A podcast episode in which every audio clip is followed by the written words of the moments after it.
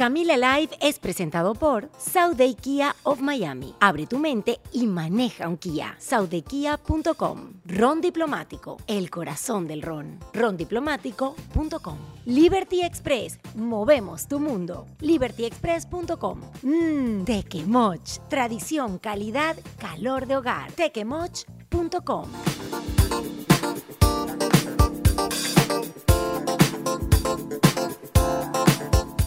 gente amada y adorada, sean todos bienvenidos a un nuevo episodio de Camila Life. Are you ready? Bueno, este dúo que tengo aquí a mi lado ya nos tiene acostumbrados a sentirnos, ¿qué digo? Orgullosos, orgullosísimos desde hace muchos años, desde que formaban parte de Voz Base en Venezuela y ahora como cantautores, no solo con el maravilloso dueto San Luis, sino también con el trabajo y con ese inagotable talento, cómo han ido regando su música y sus letras eh, a través del mundo con personajes o con representantes de la música de la talla de Ricardo Montaner, Franco De Vita, Alejandro Sanz, Fonseca, Marc Anthony, Chayanne, Cristina Aguilera, entre otros. Aquí me provoca aplaudir Gracias, gracias. Y de verdad de pie y decirles que que honestamente este podcast me lo voy a gozar de principio a fin y que les doy la bienvenida a Camila Live. Bueno, muchas gracias. Bienvenida, bienvenida a la Castillera, Cami. Gracias por la presentación. Ese debería ser el intro de nuestro propio show. eh, nada, este, contentísimo de, tenerte aquí y pasarla, pasar un rato agradable eh, recordando anécdotas y echando, echando cuentos. Me encanta. ¿Cómo estás, querido Luigi Ustedes saben que empecé a presentarlos leyendo un poquito el prompter. Yo tengo un prompter para leer solamente la presentación de mi podcast, pero me llenó, eh, se me llenó y se me infló el corazón de alegría y de emoción y de orgullo, porque de verdad eso siento eh, por ustedes. Así que no terminé de decir, para quienes no se saben el nombre, que tengo a mi lado al señor Luigi y al señor Santiago Castillo. Bienvenidos. Nosotros también realmente nos, da, sentimos un inmenso orgullo de tenerte cerca, de, sentirnos eh, amigos y cercanos a ti y a tu linda familia. Así que nada, este, ojalá que sea la primera de muchas visitas a este estudio. Amén. Bueno, estamos grabando. Para quienes están escuchando el podcast, por favor vayan ya a nuestro canal YouTube, a mi canal YouTube, a ver este episodio porque realmente este lugar es mágico. Desde que uno entra ya siente la conexión. Aquí donde estamos grabando, que se llama La Castillera, es donde ustedes crean toda su música espectacular. Sí, aquí escribimos eh, canciones, producimos canciones también, eh, invitamos a veces a ejecutivos, amigos de la música, eh, artistas y también nos emborrachamos de vez en cuando. ¡Salud por eso! ¡Salud! Yo voy a tener que tomar algo porque yo estoy aquí, miren, con agua. ¡Salud! ¡Salud! Salud, me mira los ojos porque si no, siete años de mal sexo. Cierto, no, no, Cuidado, y tiene que tomar porque si no...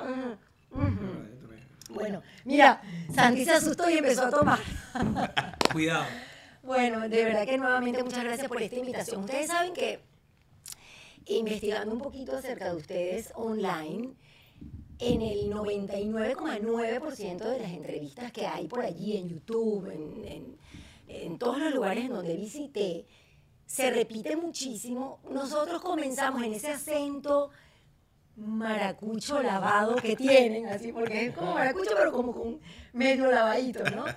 Em, eh, han compartido mucho que ustedes desde chiquitos hacen música y yo he querido como hurgar un poquito más en eso porque ustedes lo dicen de forma que la persona que está escuchando podría interpretar que ustedes desde chiquitos, así como por ejemplo yo jugaba a stop, a eh, la pelota, a tómbola. ¿Ustedes jugaron tómbola o eso es una vaina solo de Barquisimeto? No llegamos a la tómbola. Pero nunca escucharon creo que, yo creo me acuerdo, que no llegó a la tómbola. Me acuerdo la canción de Mirla Castellano, hasta ahí, hasta ahí, hasta ahí. ¿Cuál es esa? La vida es una tómbola, tom, tómbola. Mira, eh, la tómbola, ¿no se acuerdan? Que era, e, e, era una cosa como de, yo no sé si, si eso era de pueblo, Franklin. Eso era, mira, se ponía, ay, ese juego, ya va, no se suponía que íbamos a hablar de esto, pero ajá. Se ponía una persona contra una pared, así, ¿verdad? Como contra la pared, como agachada, como tipo perrito. y, una, y un muchacho gritaba atrás, tómbola. Ah, y corría y se subía arriba como Román, dime, yo jugaba tómbola con mi hermano, sí. Y después se subía otro eh, con el caballito y a veces se subían tres. ¿Nunca jugaron eso? Sí jugamos, pero se llamaba burro en Maracaibo. Se llamaba burro. y Perdón, en- yo lo tenía- Viste, viste. Ah, viste, bueno, uno interpreta cuando uno los escucha a ustedes que ustedes escribían música de chiquiticos así como yo jugaba tómbola, como yo jugaba stop. Y entonces yo me pregunto, ¿cómo empezó eso? Porque escribir un tema no es una cosa, eso no es soplar y hacer botellas. Entonces yo quiero entrar un poquito en ese tema. ¿Cómo fue? ¿Había otra música en la casa? ¿Qué pasó allí? Pero antes, antes de llegar a, a esa etapa en la que ya empezamos a, a escribir nuestra- nuestras propias canciones, este, está todo, bueno, obviamente todo, todo- toda esa época en nuestra niñez en la, que, en la, en la cual crecimos en una, en una casa muy artística. Mi mamá eh, eh, tiene una galería de arte. Sí, y, la conozco. este, Sigue teniendo la galería. Sí, aquí en, aquí en Miami. ¿Cómo se llama para Art- que? Art Nouveau. Nouveau. Sí, yo he ido, espectacular. Un Ah, gustazo tiene tu mamá. Gracias. Gracias, gracias. Y, y bueno, en, mi casa siempre iban pintores, artistas, Ah. aparte de nuestros dos hermanos mayores, eh, eh, siempre han tocado instrumentos y sus amigos se reunían en mi casa para, para cantar y nosotros que éramos los, los más pequeños siempre teníamos esa, esa, esa inquietud por dentro después de, de, de emularlos y hacer algo parecido y, y a pesar de que bueno obviamente nos, nos gustaban todas las demás actividades en el colegio a medida que íbamos creciendo este íbamos abandonando quizás algunos algunos deportes para inscribirnos en el coro el colegio la banda el grupo de gaita. Entonces bueno ya ya en la adolescencia este no voy a decir hace cuánto porque las matemáticas son odiosas empezamos a, a empezar la, la, posi- la- la posibilidad de hacer un grupo este, que era, mm, que era un grupo que sale de, de un coro, el coro de la iglesia, en la que cantábamos. Y de ahí salen la mayoría de, los de los bobés. Ajá, qué bello. Eh, y ya en ese momento, eh, que era en ese momento un sexteto vocal, cantábamos música a capela, este, ya nosotros veníamos, Luis y yo venía como con ese gusanito de escribir canciones y habíamos hecho cualquier cantidad de canciones eh, que afortunadamente no nos recordamos porque eran terribles. Yo me acuerdo ¿De de, muchas, pero no se las voy a mostrar jamás, jamás. ¿En No las, quieren- no las quieren escuchar. Yo prefiero decir que no me acuerdo. Ajá. Y nada, bueno, ya la, la, en el momento en el que escribimos, eh, digamos, las primeras canciones dignas, de, de que recordamos, como que, como aunque sea poco, el resto ya, ya, ya fue historia y, de- Sí, ya. teníamos claro que nuestra vocación iba a estar siempre este, este, ligada a la, a la música, pase lo que pase. Sí, yo, yo recuerdo, yo recuerdo eh, con mucho cariño eh, eh, esa niñez en la, en la casa, que se llamaba, se llamaba La Castillera, como esto. Ajá. Y nosotros nos matábamos, nos matábamos por, por llegar al colegio y, y- y llegar de primero de cabeza al piano. O sea, mon- monopolizar la banqueta del piano era un tema. Y ¿Cuántos tipo- años? ¿Qué- ¿De Ver, qué edad estamos no sé, no sé, 10 años y 8 años, algo así más o menos.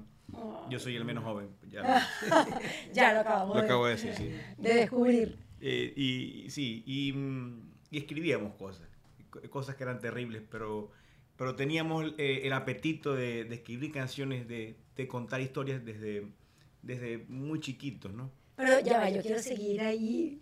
Cuando dices cosas que eran terribles, ¿no recuerdas alguna de, esos 10 años, de esos 12 años, un pedacito de algo, aunque sea terrible? ¿Tienes en tu memoria eh, algún recuerdo de esas canciones? Un pedacito chiquito. Wow, wow. ¿O de qué trataba? Me daría una vergüenza terrible cantarla, pero ha- había una que era, que era a, a la luna. Eh, eh, eso es, de, de, de esa me recuerdo un poquito. No, no, no creo que valga la pena cantarla, pero, pero digamos, sí teníamos como esa inquietud, esa necesidad de, de- de expresarnos, de, de hacer, de empastar melodía, armonía, letra y crear una, una, una historia.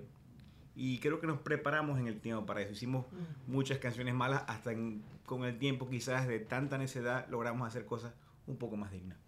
Espectacular, me encanta. La verdad es que yo les pregunto mucho porque he vivido con mi hija el proceso desde chiquita, entonces claro, como mamá la he visto y ahora puedo de alguna forma imaginar esa vida de ustedes eh, de chamos. De alguna forma está rodeado de la música o esa, esas ganas locas de llegar corriendo al piano. Eh, ¿Lo separó tal vez del entorno o de lo común, del común denominador de los muchachos de ese entonces o no?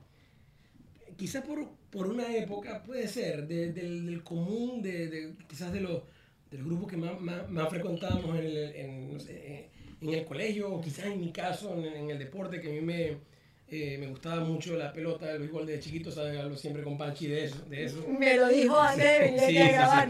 Tú sabes que Santi es súper fan de los deportes. Sí.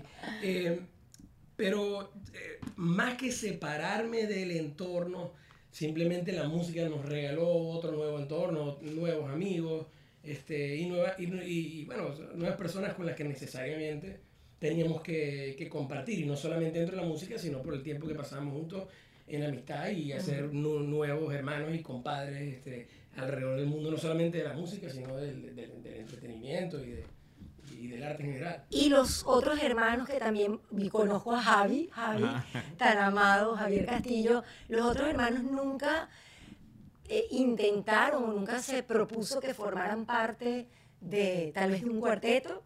La verdad es que quizás no, porque cuando son mayores que nosotros y cuando Santiago y yo empezamos como formalmente a buscar este camino, ya ellos estaban entretenidos en otros intereses, estaban dedicados a, otras cosas, pero, pero pudo haber sido muy bonito. Javierín, Javier, mi hermano, es un muy, muy buen pianista y, y mi otro hermano, Enrique, no solamente canta mejor que Santiago y yo, sino que es 10 veces más guapo que nosotros. Ay, que es mucho decir porque son muy guapos. Enrique hubiera sido una estrella internacional sin duda. Tan bello. Y siempre fue, eh, la música o sus letras siempre fueron así rompevenas y rompecorazones, siempre desde chiquititos. Yo creo que sí. Entonces, un, un, momento, no sé si eso se, cambió, pero en la etiqueta nos llamamos los mercaderes del despecho, ¿no? Ah. Y, y no, nos gustaba porque era como, como, como hacer de eso como una marca. No es tan así, pero... pero no, si es así. Bueno, si es así, es verdad. Si es así, ¿cómo que no? Tienes razón.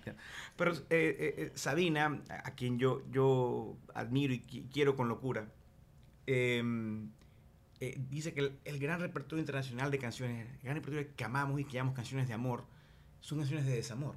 Sí. Porque la, porque la tristeza en la canción, sobre todo, es un poquito más reflexiva, es un poquito más humana. Cuando estás alegre, bien, estás alegre. Pero cuando estás triste, tienes algo que decir. Y tienes un espejo en el que se ve a otra gente y tienes tú como esa misión linda de ponerle como la mano al hombro a mucha gente con una canción. Obvio. Entonces, eh, creo que las canciones tristes tienen como una misión muy linda y muy especial y eso a mí nos encanta. Sí, y eso es lo que hace también que em, los fans de San Luis hoy en día conectemos con ustedes, porque puede que no te haya pasado lo que relata la canción, pero, pero conectas, conectas de una forma directa. ¿no? Porque esas emociones son comunes. Además que si no la viviste, tienes un familiar que la vivió o alguna historia cercana, entonces eso de alguna forma conecta, bueno, nos conecta a nosotros con, ustedes.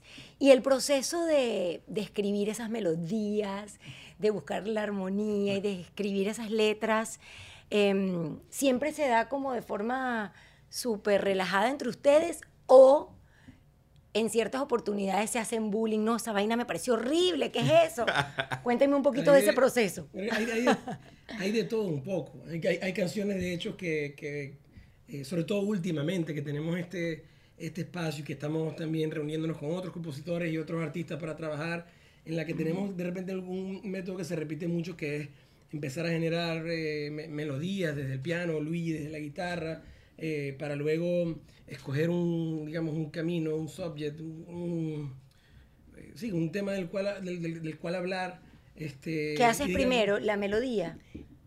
puede ser que en la mayoría de los casos sea así, pero no es una regla. Eh, a, veces Luigi, este, que, que, que, digamos, es mucho más dinámico que yo escribiendo letras, y sobre todo en la, en la cantidad de veces que lo hace, a veces tiene ya este, por lo menos asuntos de los que hablar, que ya tienen como algún desarrollo, que tiene algo entre melódico y letras ya planteado, y yo me encargo de llevarlo, convertir, de, llevarlo aún más a, a, canción. Como hay, hay canciones que, que, que, de repente la melodía viene totalmente hecha por mí, la letra la termina haciendo solo Luigi, a veces los dos, a veces es una canción absolutamente hecha por Luigi, letra y melodía, y yo simplemente la canto con él, feliz de la vida.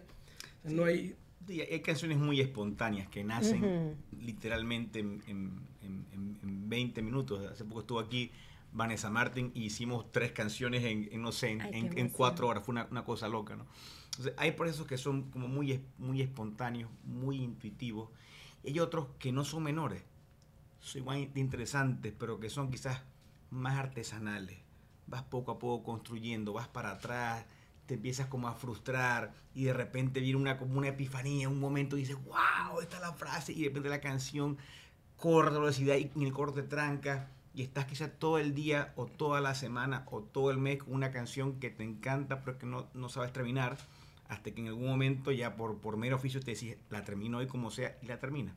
O sea, hay, hay, hay de todo y las canciones más trabajadas no son ni mejores ni peores que las más espontáneas. Creo que son diferentes canciones y todo es válido siempre que logres eso. Una canción que la gente crea, mastique, se la lleve al pecho y la haga suya, sobre todo, la haga suya. Sí, que se te paren todos los pelitos, que eso a mí me pasa cuando escucho eh, a San Luis. ¿Y hay alguna canción? Ah, ya sé que esta pregunta es medio odiosa, pero eh, a mí me, me, me da curiosidad. ¿Hay alguna Ajá. canción que tenga como un lugar especial en el corazón de, de ustedes? Wow. De las que escribimos. Sí. Em, Tanti.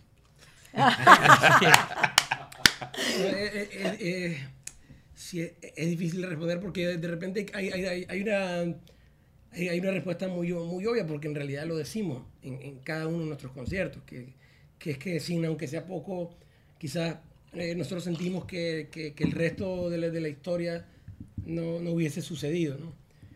Entonces, eh, cada vez que nos toca cantarla en vivo, no importa cuántas veces la, la hayamos hecho, eh, siempre- un pedacito del corito. si mis palabras dicen poco. Ah, entonces ven para demostrarte. Ay, no, es que yo me la sé toda, demasiado bella. Yo creo, yo creo que, que, bueno, que, que es, es imposible no, no, no recordar este, cada vez que la hacemos en vivo y que la hacemos cada, en cada uno de nuestros conciertos, este, no recordar pues de dónde venimos, es imposible no recordar de dónde, de dónde nació todo. Pues. Y, no, y yo no puedo agarrar, y, agarrar una guitarrita de esa y que me cante tres, una oración. Una. Claro que sí. Ay, porque es que dicen, dicen allá en mi pueblo que el que no llora no mama.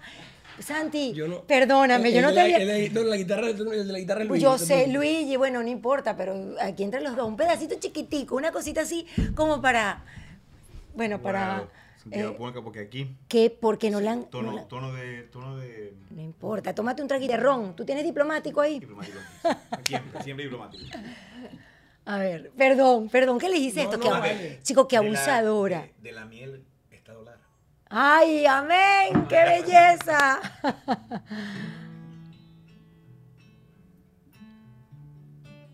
Está desafinada, pero no a tiempo final. No importa, Porque este- Parte del- del- el coro. Sabes que para darte tengo poco.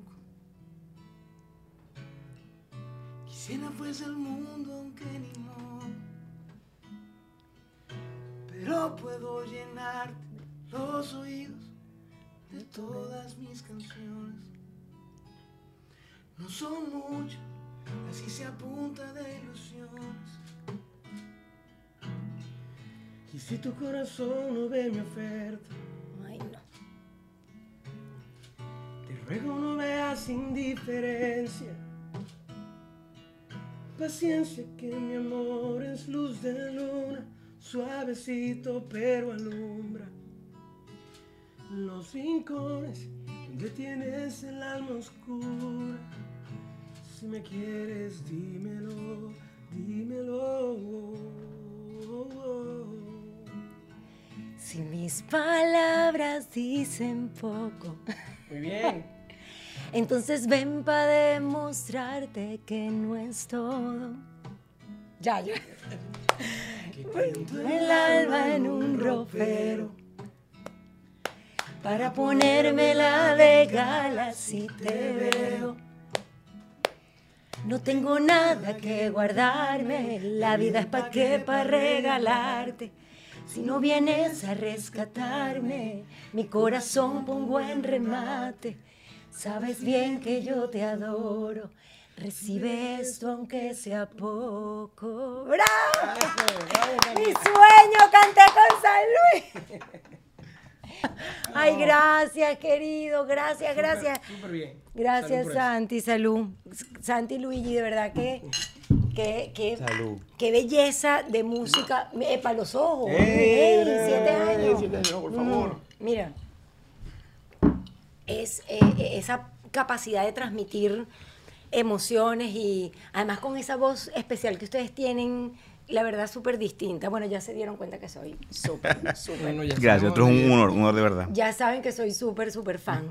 Bueno, ya me respondieron si había alguna eh, canción que ya vimos que es esta, porque de alguna forma esta canción abrió espacio para, eh, para un reconocimiento mayor de San Luis, ¿verdad?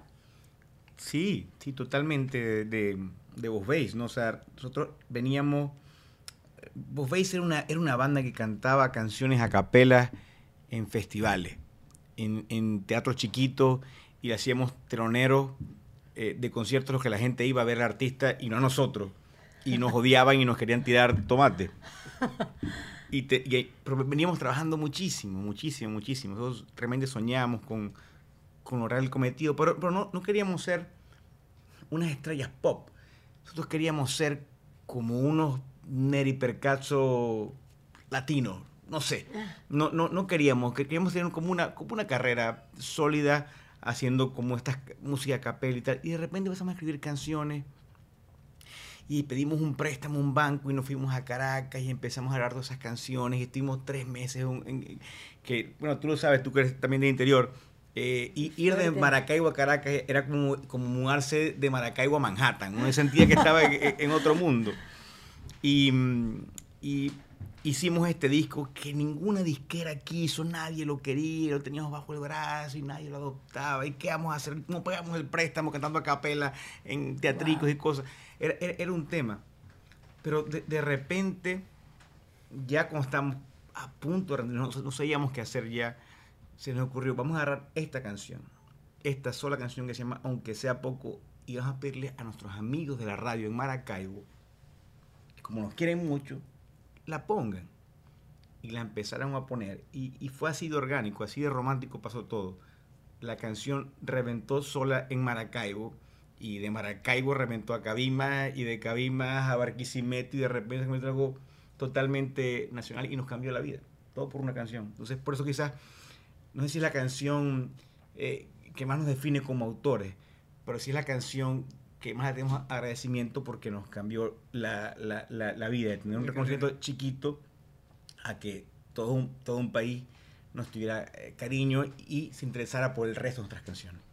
Y después viene, bueno, no, no quiero como quedarme mucho tiempo en, en ese momento, pero bueno, bien, deciden ustedes independizarse para crear un sonido tal vez más personal, más auténtico. También creo que la hermandad y, bueno, haber trabajado juntos desde chiquitos tuvo mucho que ver.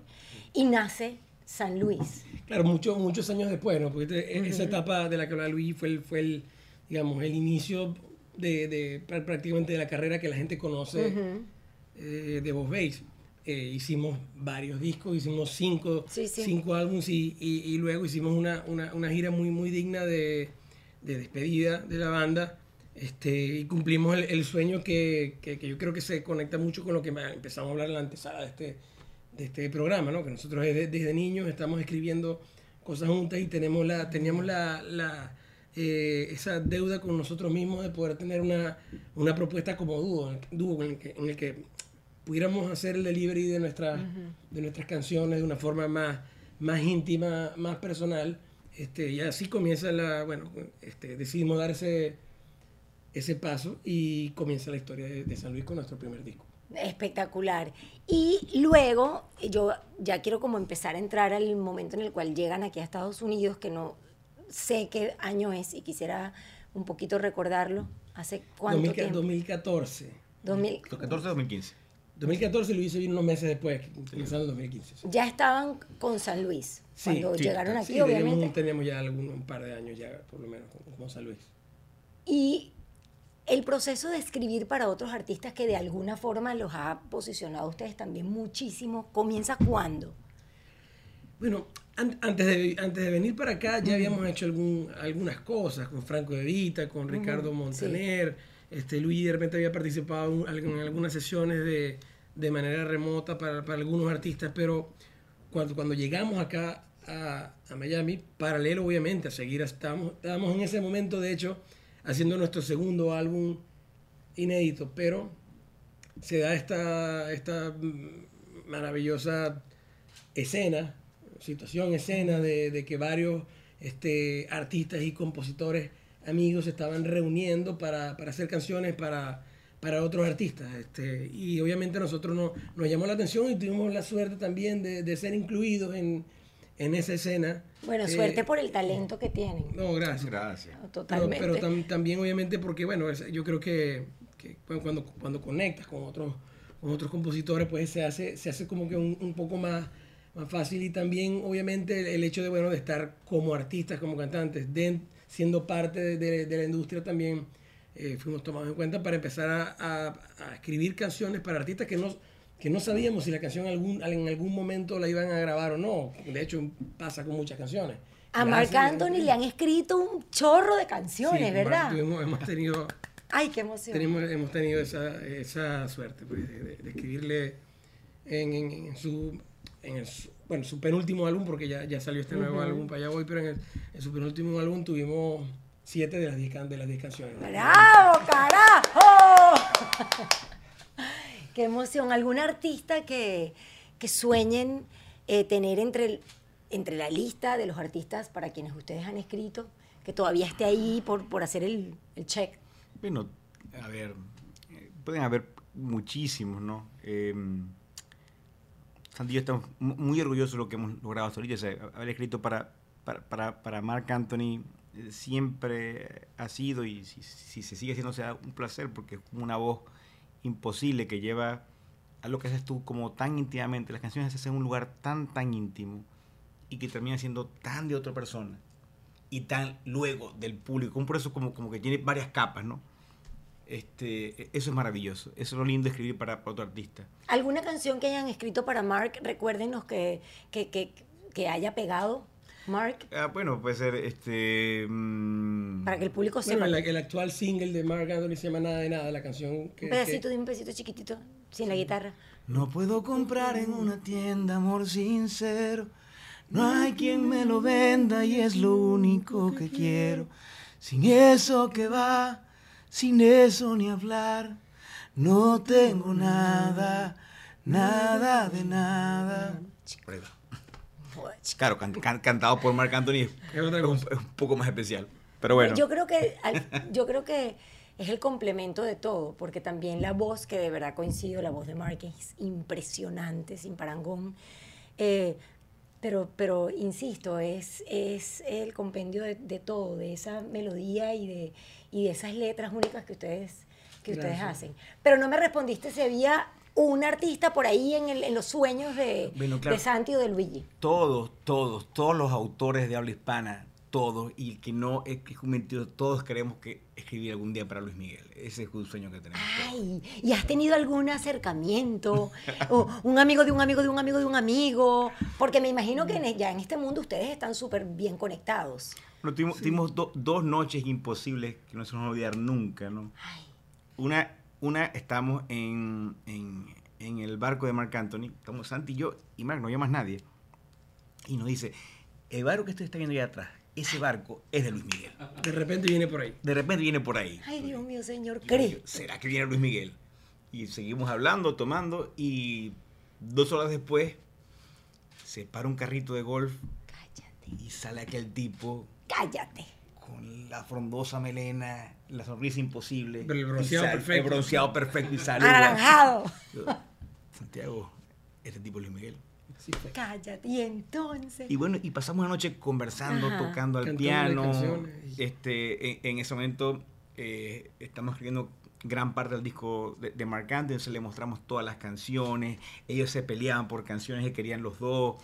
Fue un momento bellísimo, increíble, casi eh, surrealista, surrealista, ¿no? Santiago tocó al piano, él cantó una canción de Manuel Alejandro con Santiago al piano. Fue, fue increíble, fue bellísimo. Pero no concretaste con Luis Miguel esa noche. No, No han concretado. Eso se No. va a dar. No, no, aún no. No, se va a dar en cualquier momento, Dios pero por supuesto. ¿Y ustedes cómo hacen ese approach? Hablando ahorita ya entrando en el tema del Spanglish, ¿cómo hacen ustedes ese acercamiento? Por ejemplo, eh, escribes una canción que se te parece que puede pegar con Luis Miguel y se la envías. Yo me imagino que Luis Miguel te dio el teléfono. ¿Te dio el teléfono o no te dio el teléfono? No, no, no, no, no, Y- no, y así, desafortunadamente no. No, Pero hay- yo te lo consigo, decir, yo te lo consigo, Santi, yo te lo consigo. Absolutamente, hay, hay 15, 15 o 20 maneras distintas de, de hacer ese, acercamiento. Eh, entonces, no, es decir, no con todos los artistas tienes el acceso directo eh, eh, de su teléfono. Es decir, Claro, como- como claro, de claro. repente sí lo tenemos con Mark, no lo tenemos, por supuesto, con, con Cristina Aguilera, pero sí tenemos acercamiento con algunas compañías discográficas, a veces el productor del, del, del álbum, sí. a veces el AIR que está armando el repertorio del disco, a veces puede ser su manager, este, a veces puede ser que la escuchó, que era para otro artista y la escuchó, le llamó la atención, nos llama, nos pregunta si está disponible y, y- y podría ser, es decir, hay hay muchas, muchas maneras de, de que, se, de, que, de que se dé. Pero lo cierto es que ya están más cerca, muy cerca, porque además los conoce, ya rumbearon una noche, Claro. ya sabe quiénes son, eh, cómo escriben y tienen también, digamos, la, mm, eh, el apoyo de Mark, ah, para quien Así han es, escrito claro. tanto. Y ah, con Cristina Aguilera, ¿cómo fue la experiencia? Bueno, realmente fue, fue una iniciativa totalmente de la disquera de Sony. Este, Hicieron un song camp, un- Ajá, son camper, lo, sí. lo lindo fue que nos juntaron, eh, al menos para esta canción, nos juntaron a cuatro venezolanos.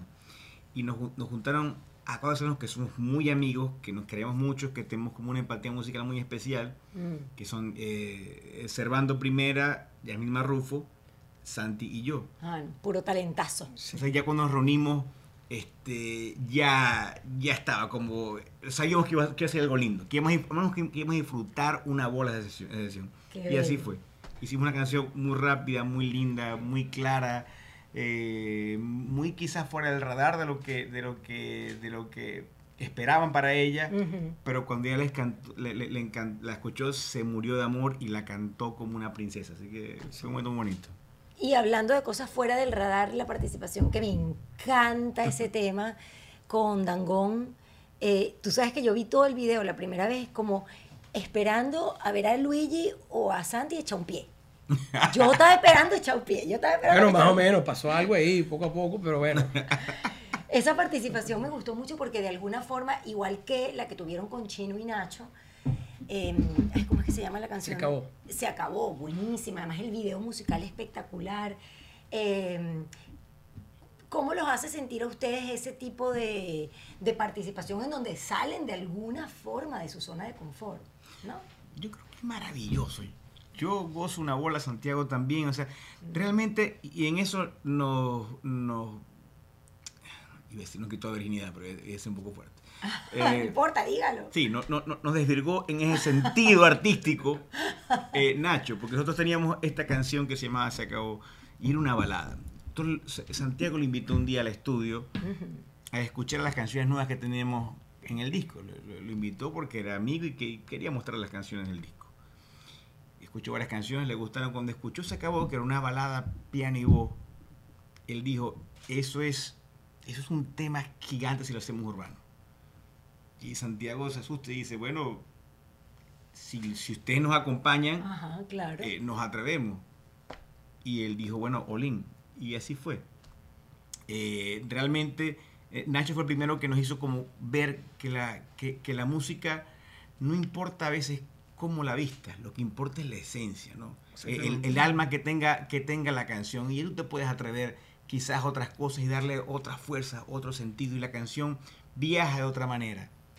Pero siempre va a sonar a San Luis. O sea, aunque, Sí, ambas canciones las Sí. escuchas y, y- y- Es y- así. y siguen, siendo, siguen siendo en su esencia eh, muy San Luis, o mejor dicho, tiene, tiene, siempre va a tener mucho de nuestra, nuestra, nuestra esencia, que es lo más importante. Y eso no les dejó como las ganitas o el saborcito así dulce de querer probar un poquito más de otras, de otros géneros. O, por ejemplo, les pregunto, un reggaetón, un trap, una cosa así que, que sea como que Camila, ¿cómo se te ocurre?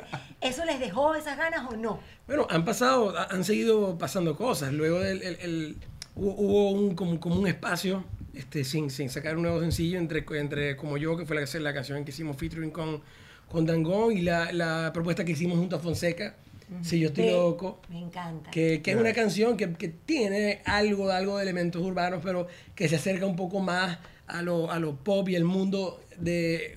está en la frontera más o menos entre el mundo de Fonseca este, y, San Luis un poquito más, más lejos del urbano. Pero ya luego de, de, estas historias, si lo ves en cronología, se acabó como yo y luego si yo estoy loco, mm, eh, más que atrevernos eh, ir más hacia adentro de, de, aquello, lo que ya nos, estábamos locos por hacer una, una, gran balada. Y es cuando vino Ilusionista, que, que es nuestro más reciente sencillo con, con Cani con Cani, espectacular. Además, dices Ilusionista, yo de inmediato me transporto a los videos y esa era otra cosa que quería saber, si ustedes tenían eh, participación en los procesos creativos de los videos, porque todos los videos de estos muchachos todos los videos son como desgarradores.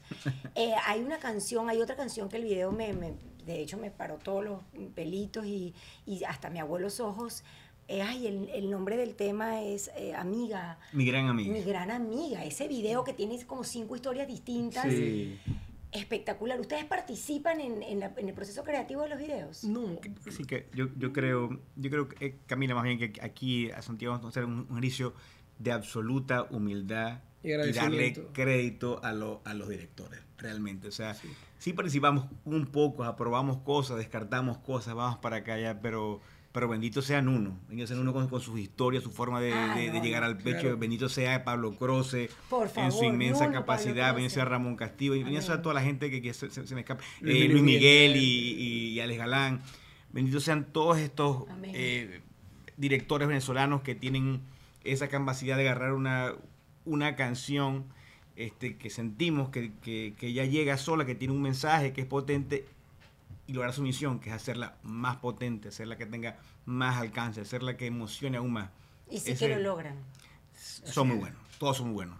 Son increíbles. Entonces, son vino, sí, bravo por ellos, porque de verdad, además a todos los admiro, son espectaculares. Entonces, volvió, volvimos con Cani a, a la balada, pero no les quedó yo sigo insistiendo en la pregunta. O sea, ¿van a hacer reggaetón alguna vez o no? No sabemos. No, pero, pero les gustaría, lo harían. Nosotros no, es que nosotros no componemos, no componemos eh, necesariamente un reggaetón o un mm. merengue. Nosotros componemos canciones que nos gusten. Exacto. Eh, y la forma en la que, que termine vestida eh, podría tener que ver con el hecho de, de, de, quién, si la vamos a interpretar nosotros eh, o nosotros con otro artista, o si la va a cantar otro artista, como decir, hay canción, muchas canciones. Eh, te aseguro que de las siete canciones que grabó Mark en el álbum pasado, no, no, fueron escritas la mayoría de esas como, como salsa. Pues. Y aterrizaron siendo una, una, salsa llevada a un lugar entre él y Sergio George insospechado y quedó, quedó, algo, quedó algo increíble. Entonces, si en algún futuro alguna de estas canciones que nosotros estamos haciendo eh, consigue consigue su, conseguimos desarrollarla en algo que tenga algún beat de reggaetón, estaríamos súper abiertos a hacerlo. Pero no porque estemos en la búsqueda de hacerlo propiamente. Pero esa era la respuesta que estaba. Miren, escucharlos, eh, todo lo que han vivido en Estados Unidos, ahora un poco yéndonos a hablar del tema eh, que de alguna forma es el tema central de mi podcast, eh, todo lo que hemos vivido, eh, los latinos aquí en este maravilloso país que nos abre las puertas para regalarnos una segunda oportunidad de vida para em, nosotros, para nuestras familias. Yo los escucho hablar de bueno, lo que han hecho para Cristina Aguilera, para Marc Anthony, aquella, aquel, eh, aquella noche en el yate donde pudieron conocer a Luis Miguel y tantas otras historias que estoy segura que no han compartido hoy.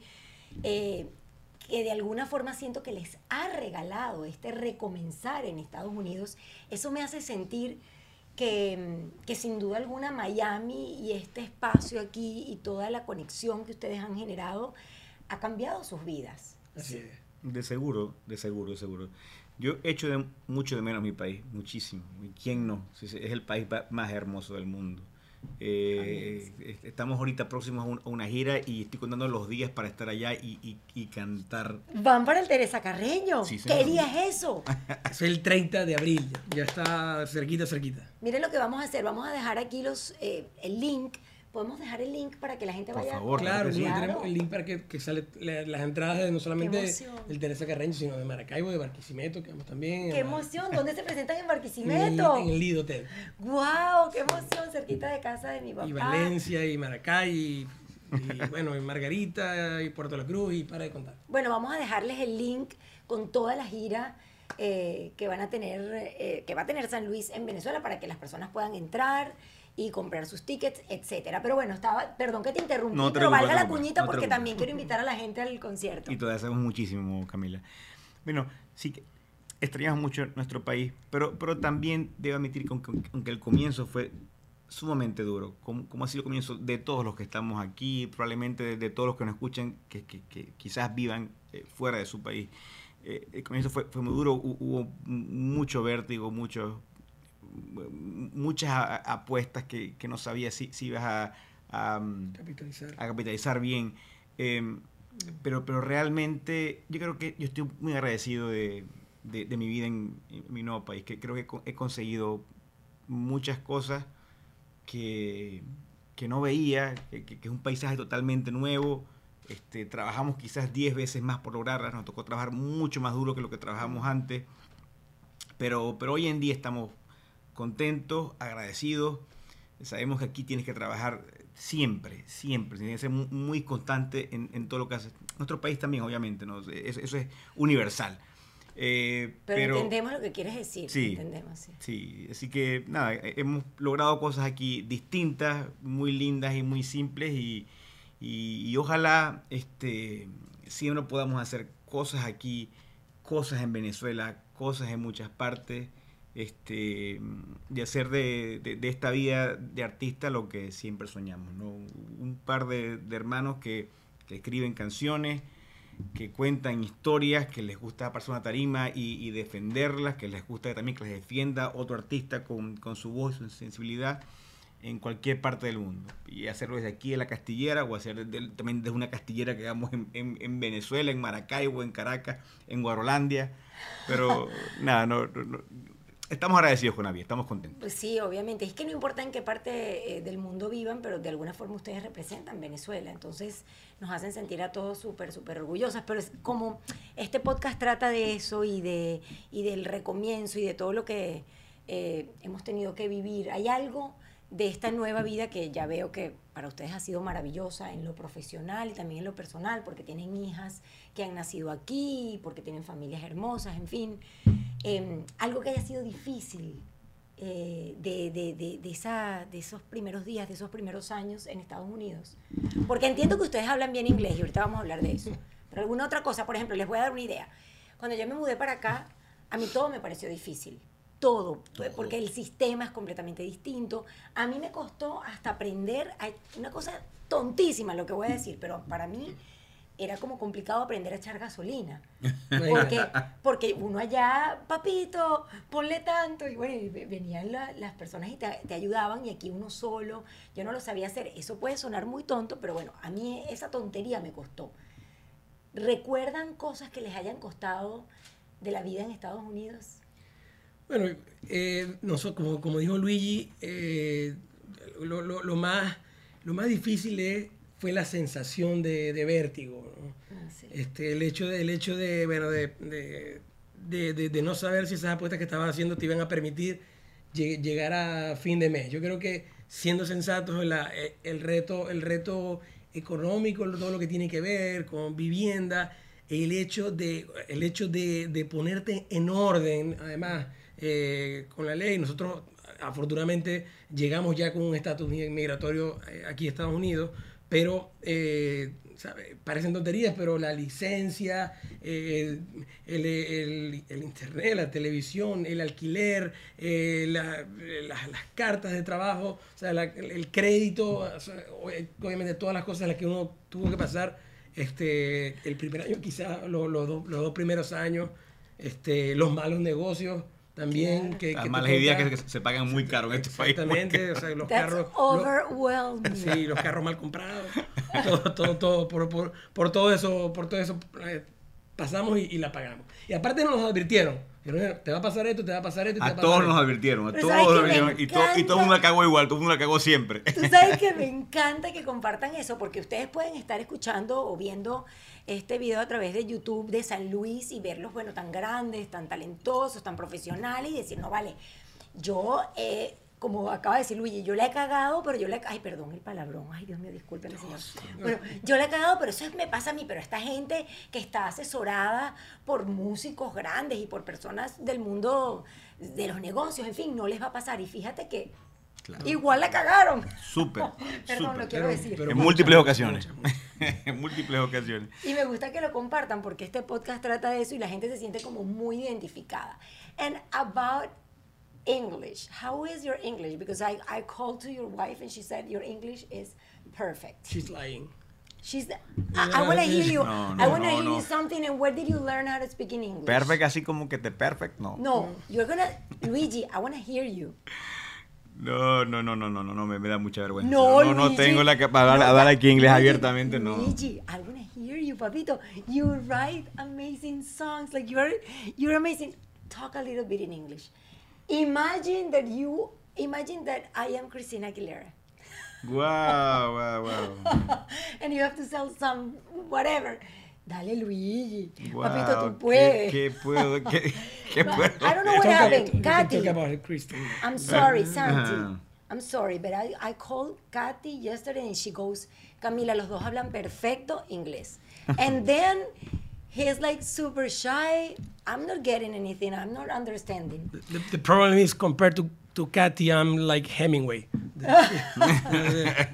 Luigi, do you Sí, o sea, speak or you don't? I I speak. I, I'm I, I'm not like like uh, like like he's like like Hemingway, like, like Faulkner, like like an English writer. I'm I, I'm not that, but but I can I can speak. I, I can defend my- myself speaking everywhere with my Latin. my Ven- pure my pure English with my Venezuelan accent, ¡Bravo, carajo! which I'm I- I'm very proud of. No, chócala, chócala, chócala. Tú sabes que yo siempre digo eso, chócala, chócala. But I don't know what happened to your wife.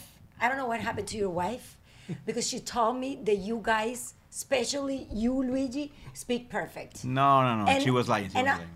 yo no entiendo qué, ¿qué le pasó a Katy. That's what Sí, she. That, that's what she think. So You talk a little bit for me to hear you because I think. Are you ashamed of speak or yeah, speaking? we, we were always able to, to, to, to talk in English.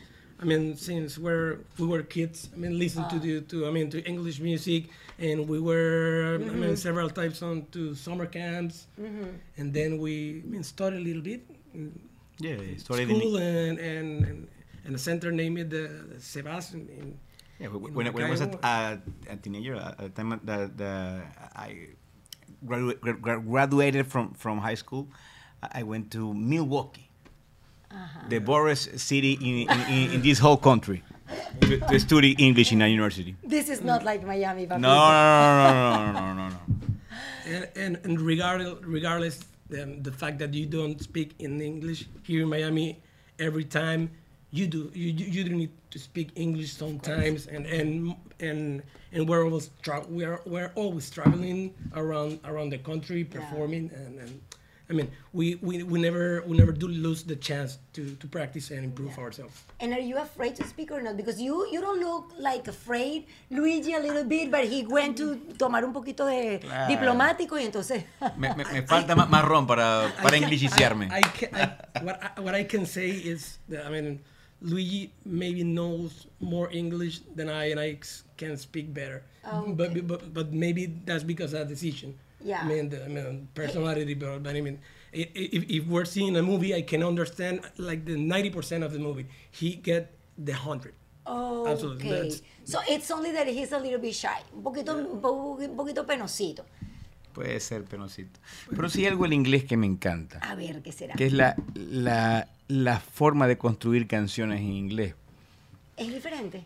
Claro, porque el inglés es más breve, es, point. musical, es descriptivo, es, es, eh, con, con muy poco dices mucho. Ajá, ajá. O sea, la, eh, eh, Santiago y yo lo que tenemos es una envidia terrible de, no sé, de, de, de Billy Joel, de, de Elton John, de, de- de- de Paul McCartney, de, de gran parte de Bob nuestros Dylan. ídolos, Bob Dylan, que escribió estas canciones tan hermosas en un lenguaje que les permitía decir muchísimo Sí, es verdad. en pocas palabras. Ojo, también están también nuestros héroes, está Joaquín Sabina, está Juan Luis Guerra, que, que tienen estos caminos que son un poquito más largos, más abiertos y construyen la, la historia quizás con más palabras. Y quizás Mm. ahí reside su belleza, ¿no? No, no digo que una cosa sea mejor o peor. O más fácil que la otra, simplemente son herramientas Son, diferentes. son- son distintas, Ustedes exactamente. nunca han compuesto algo en inglés.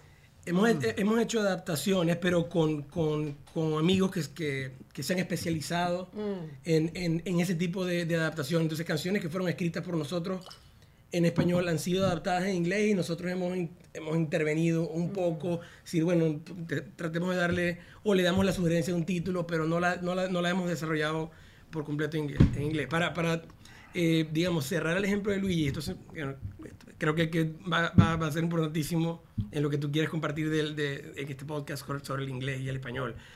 En, en inglés, eh, tú dices una cantidad inmensa de palabras con una sílaba. Tú dices nose, mouth, ear, eye. En español es boca, Sí. nariz, le- o la oreja Ya. son oreja, Ya. ojos. Muy Entonces, bien. allá entonces mouth, ear, no. eh, es y lo- y lo- fast. Y más rápido. Straight to the point. Exactamente. Y es, de- es descriptivo y hasta sonoro. O sea, dice. eh, es descriptivo. Dice knock at the door. Ya. O no- y knock. Y es knock. No. O sea, Knock ca- door, casi, knock. ca- ca- casi, ca- casi, ca- casi que, que- que proviene de que probablemente de, de- Knock. del.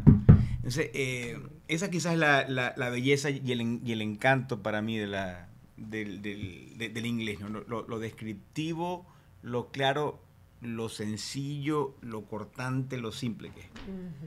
Bueno, han traído tres frases y tres palabras para enseñarle a la audiencia y eh, vamos a compartirlas. ¿Dónde está la pizarrita aquí? Para que la escriban.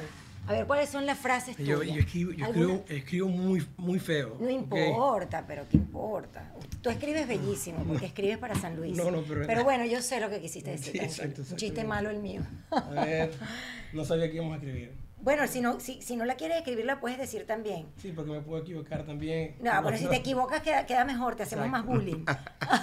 A ver, let's get back to the drawing table. Let get Let's get back to the drawing table. Cuando nosotros a veces estamos diseñando eh, un show, planificando algo y, bueno, y se, se nos ocurren unas cosas locas, ¿no? Y si nos vamos eh, por aquí, nos vamos por allá y nos olvidamos el punto, entonces el punto de, de hey, vamos, vamos de vuelta al punto. Entonces, let's get back to the drawing table, que es como la, la, me- la mesa de dibujo. Me gusta. Let's get back to the drawing table. Ta- ay, Dios mío. Table. Ay, ayúdame, Luis, ayúdame. Table. Es como que vamos. eh, Regresemos, Nos regre- enredamos, regresemos. Regresemos al punto Let's get back to the drawing table. Ok. Aprendimos algo nuevo, me encanta. Ustedes no tienen idea. Nosotros tenemos que hacer un resumen en Camino Live con todas las frases que hemos aprendido de nuestros invitados. Vamos con otra. Esto Ok. lo dijo, esto lo dijo eh, Bob Dylan y me encanta. Take. Ajá, ponle a la cámara. Take care of your memories. Sí. Cuida tus recuerdos. Sí, sí, ¿Cómo- me parece. por, por cómo alguna razón, por alguna razón, por razón en inglés suena distinto, ¿no? Pero se entiende un poquito diciendo, aunque sea más o menos lo mismo. Eh, pero me encanta, Ujú. me encanta porque es atesorar eh, un poco lo que hemos vivido, pero sobre todo, creo, lo- a lo que él se refirió, es que tra- trata de apostar bien en tu vida, trata, trata de disfrutar cada segundo, porque este segundo ya, ya Pasó. ya pasó, ya es memoria.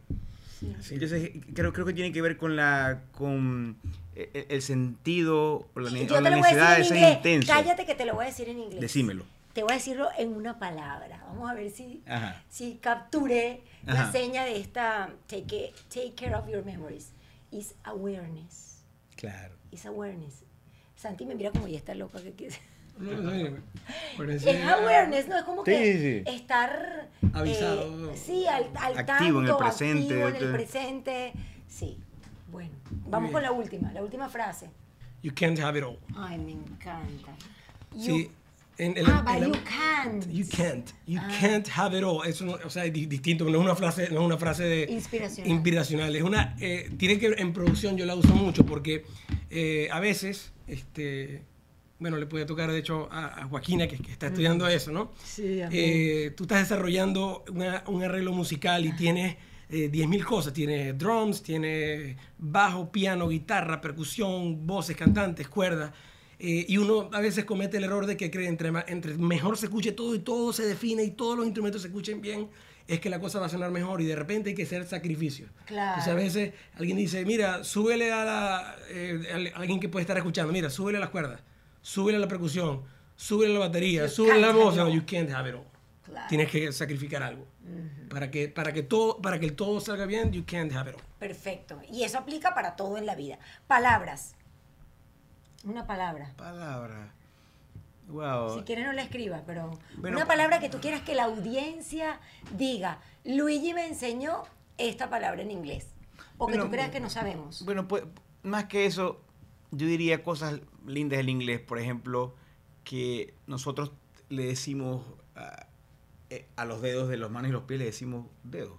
Ajá. Los gringos no, los gringos y los ingleses y todos los de Ah, ingleses, claro, perdonen. claro, eh, sí. Eh, eh, le, le dice fingers y le dicen los de Toes. toes. Ajá. Todo eso. Eh, eh, eso me gusta. Me, me gusta también, por ejemplo, o sea, me- gustan la- la- las ausencias que hay de repente en, en el mundo español y el mundo... eh, No, ya va, pero espérate. Toes son los deditos de los pies. De los Correcto, pies, eso. Ah. pero en español no En existe. español no, en español- en eso- son dedo gordo, dedo Ahí es una palabra. Aprend- aprendiendo con San Luis, Claro, cállate la boca. Toes, es verdad. Como que nunca me había parado a pensar en eso. Ajá. Y otra Eso está lindo. Toes, los dedos de los pies. Y los de las manos, y fingers. Esta palabra también, este, que tiene que ver con, con acuerdo, pero no es lo mismo. Eh, voy a poner el verbo y el aligned Align. o alignment, ¿no? Ay, Dios mío. Me raspaste. Align. We're not, we're not aligned. Ah, no estamos en lo mismo, en, en sintonía. We're not aligned, eh, o sea, no estamos del todo de acuerdo. De acuerdo. We're not aligned. We're not aligned. Exacto. Sí, no estamos en sintonía, puede ser. Exacto. A mí también me, me encantan cosas raras que pasan, ¿no? Ajá. Por ejemplo... ¿Cómo así? Claro. ¿Por qué, por qué, por qué adoptamos la... Es que vamos aprendiendo inglés cuando sigue el podcast. El podcast. No, pero es- es- esto me encanta. El podcast. Sí, el podcast, con el chune, me, el podcast. me parece maravilloso, eh, Camila, lo- los cruces, ¿no? Sí. O sea, cómo, cómo los hispanos a- adoptamos, por ejemplo, la palabra stalk es, eh, y, y la verbalizamos en español, stalkear. Ajá. Eh, Eso me parece maravilloso, ¿no? Y no sé por qué, yo supongo que es ¿Y el que- guachimán? El guachimán, claro. Pero, pero quizás es porque acosar suena como muy fuerte. O sea, hay una traducción literal de, de, de, de- de- Sí. del stock, pero, pero cuando hace eh, stalkear lo hace un poco más fresco, es un poquito más el código entre, entre Instagramers y, y- y- y- y chamitas como Joaquina con sus amiguitas y con sus cosas y nosotros también.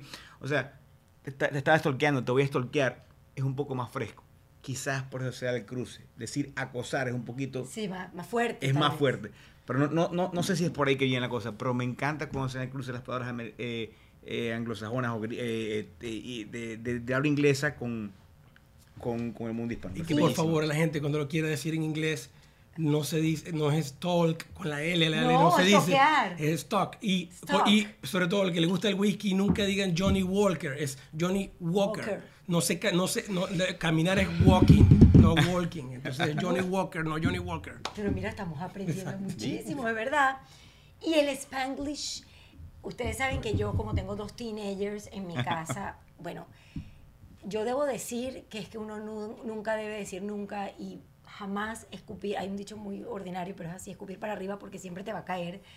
Yo recuerdo que cuando yo vivía en Venezuela, yo escuchaba a gente que tenía 15 años viviendo en Estados Unidos, 20, y de repente te metían una palabra en inglés en el medio del español. Y yo decía, ay, qué ridículo. Uno, bueno, por lo menos yo, yo no sé si a ustedes les pasaba. Yo decía, ay, pero qué ridículo. Pero si este chamo es venezolano, ¿por qué va a decir, eh, voy a hacer el research? ¿Por qué va a decir eso? Y de repente un día, cuando usted critica, de repente un día usted se ve diciendo, déjame hacer el research. Y es una cosa natural. Y a mí me pasa mucho porque vivo con dos teens, con Joaquina y Guillermina, Kiki, que hablan todo el día Spanglish. ¿A ustedes les gusta el Spanglish? ¿Lo utilizan o no? Yo lo utilizo bastante. Sí. Y, y todavía me critican a veces por eso, pero Sí. pero sí yo digo muchas. Sí, co- como el ejemplo que puede ser. No, no hicimos el research correcto, eso es el pan de nosotros de cada día. Este, yo- yo creo que tiene que ver y- y con la belleza de los lenguajes, ¿no? Eh, que, que tú usas las cosas en español, obviamente que es tu, tu- tu recurso natural, intuitivo, ¿no? El primario. pero también se te vales de otras palabras en inglés, porque de repente esas palabritas que usas en inglés es porque son más efectivas para ciertas cosas que las usas en español y por eso Sí. la- las, sin querer las adoptas. Y por eso es que las adaptamos Ah. todos por igual. O sea, depende del research, pasa a ti, pero pasa a un montón de gente. Entonces, son esas palabritas particulares que por alguna razón sonora o, o del- o de la costumbre o, o que sientes que es más claro el discurso porque dices búsqueda, búsqueda. Búsqueda exhaustiva, búsqueda precisa. Sí. el research es como una cosa más investigativa. Entonces, qué, qué sé yo, e- esa es la riqueza de, la- y la maravilla de, de- de manejar un poquito. Pero no les choca en todo caso el Spanish. No, yo creo que está bien. Tú está sabes bien. que yo siento, eh, y me permito aquí en este podcast compartirlo, siento que cuando eh, incluimos el español, yo lo hago, acabo, ahorita cuando llegué de hacer una, estaba haciendo una presentación y eh, me pidieron que le hiciera en inglés, y mi inglés es terrible, y la verdad es que con un acento eh, a, a tu nivel, Luigi, estamos de manos. Increíble, ¡Bravo! y increíble, increíble, o sea, orgullosamente. Ben, Ben Affleck y yo hablamos igualito. Está contigo. Y, y nos parecemos además, idénticos. Y yo cuando me piden que hable inglés, siempre meto palabras en español, es decir, uso mucho el spanglish Ajá. también.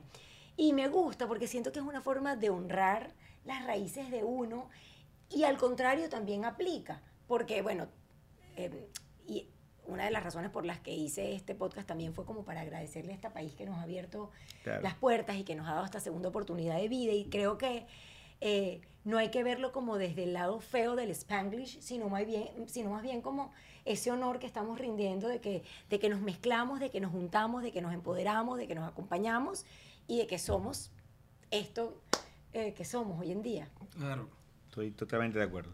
Bueno, aquí hay otra palabra, ¿qué es esto? Ah, bueno, la que, accuracy, otra que tenían atada. Accuracy. Exacto, accurate, ser accurate, eh, preciso. Preciso.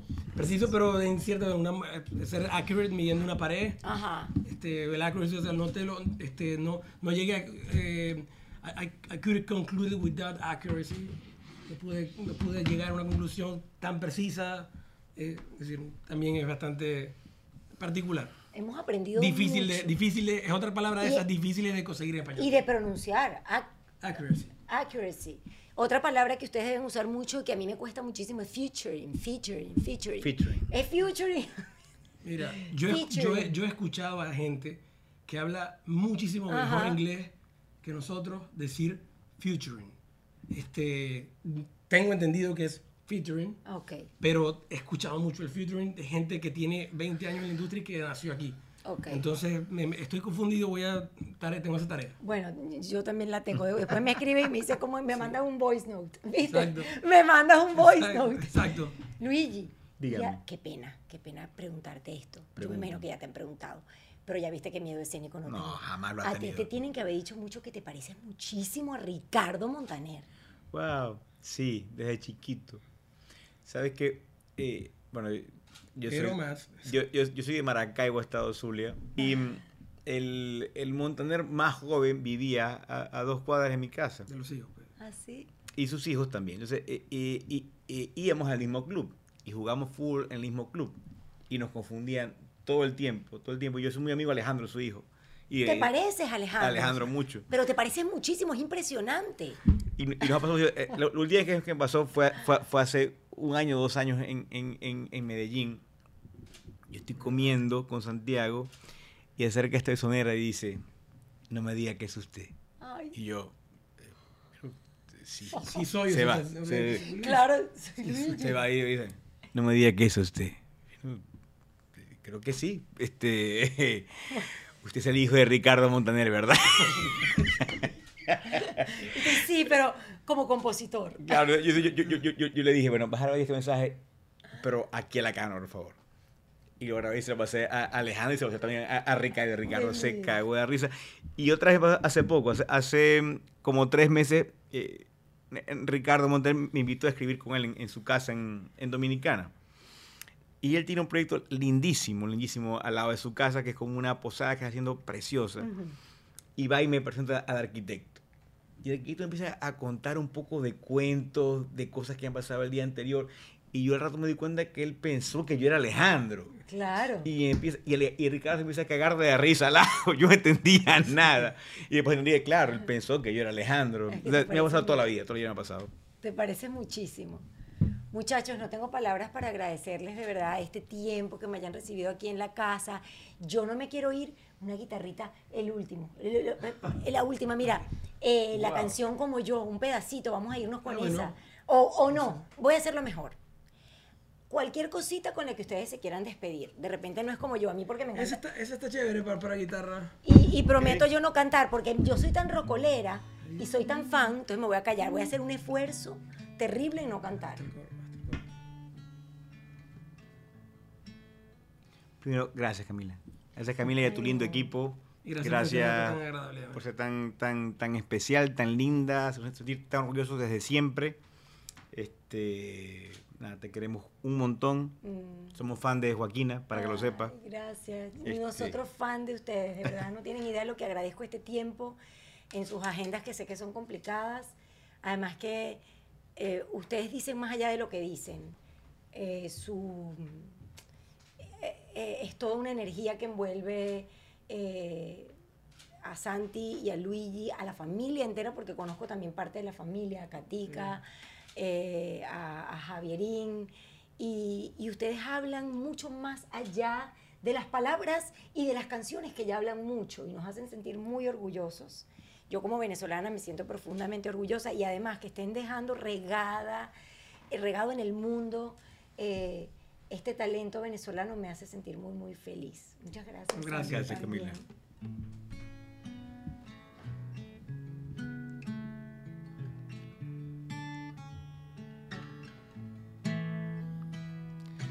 Dices que mi amor se te pasó como quien curó un catarro con jarabe y con limón. Dices que algo raro te picó y que el virus de la amnesia selectiva me escogió. Di que me olvidaste de repente, pero sé que no me sacas ni a patadas de tu mente. Dímelo sin gafas y de frente, y verás cómo te crece la nariz mientras me mientes. Nadie te ha fallado co- como yo, aunque no hay quien te ame como yo, En tu vida nadie, como yo. Sin orgullo, deja que hable el corazón, como yo, como yo, ni en Saturno ni en Plutón, como yo, como yo. Ni en Barquisimeto, ni en Maracaibo, ni en Japón. ¡Bravo! Gracias, muchachos. Gracias a ti. Camila Live fue presentado por Sauday Kia of Miami. Abre tu mente y maneja un Kia. SaudayKia.com. Ron Diplomático, el corazón del ron. Rondiplomático.com. Liberty Express, movemos tu mundo. LibertyExpress.com. Mmm, Tequemoch, tradición, calidad, calor de hogar. Tequemoch.com.